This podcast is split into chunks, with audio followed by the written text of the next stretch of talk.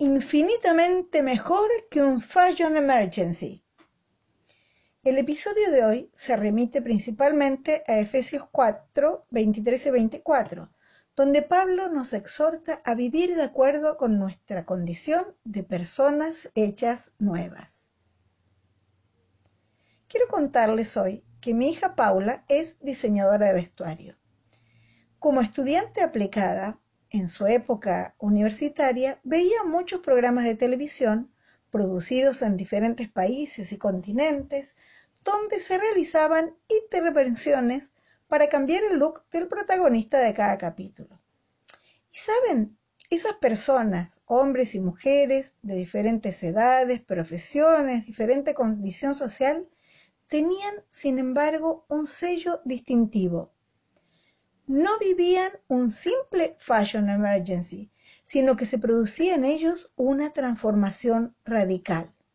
El nuevo guardarropas y nuevo corte de pelo surtía un efecto tal que todo en su vida adquiría nuevo brillo.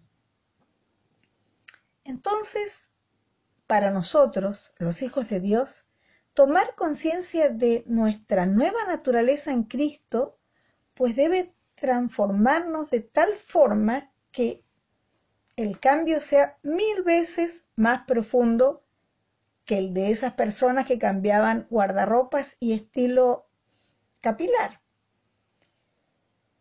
Leamos los versículos 23 y 24 del capítulo 4 de la carta a los Efesios. En la versión Dios habla hoy. Deben renovarse espiritualmente en su manera de juzgar y revestirse de la nueva naturaleza, creada a imagen de Dios y que se distingue por una vida recta y pura, basada en la verdad. De seguro viene a tu memoria el versículo 17 de la segunda carta a los Corintios. De modo que si alguno está en Cristo, nueva criatura, o sea, nueva creación, es. Las cosas viejas pasaron, ahora han sido hechas nuevas. Aunque mi vocabulario es amplio, no se me ocurre una palabra más clara para decirlo en Cristo somos renovados. Somos por completo hechos nuevos. Debo hacer un paréntesis. Esto es para todas y todos, pero honestamente no soy muy adepta al lenguaje inclusivo y no me gustaría nadita decir que somos hechos nueves.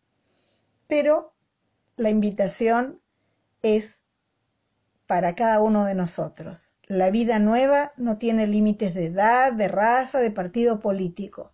La vida nueva en Cristo está disponible, lo repito, para cada uno de nosotros.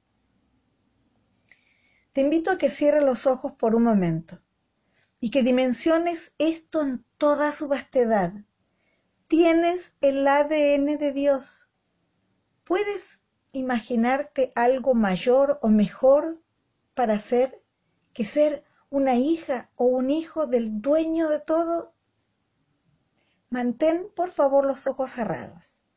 Solo te invito a derramar tu corazón en gratitud y conectarte profundamente con el Espíritu Santo que vive en ti. Permítele que tome el control de tus palabras, de tu mente, que se compenetre con todo tu ser hasta con la más mínima de las micropartículas que componen a esa nueva creación que eres tú, una hija o un hijo amadísima amadísimo de Dios. Y que sean tus propias palabras de amor las que inunden el lugar donde estés, hoy y cada uno de los días de tu vida. Así sea.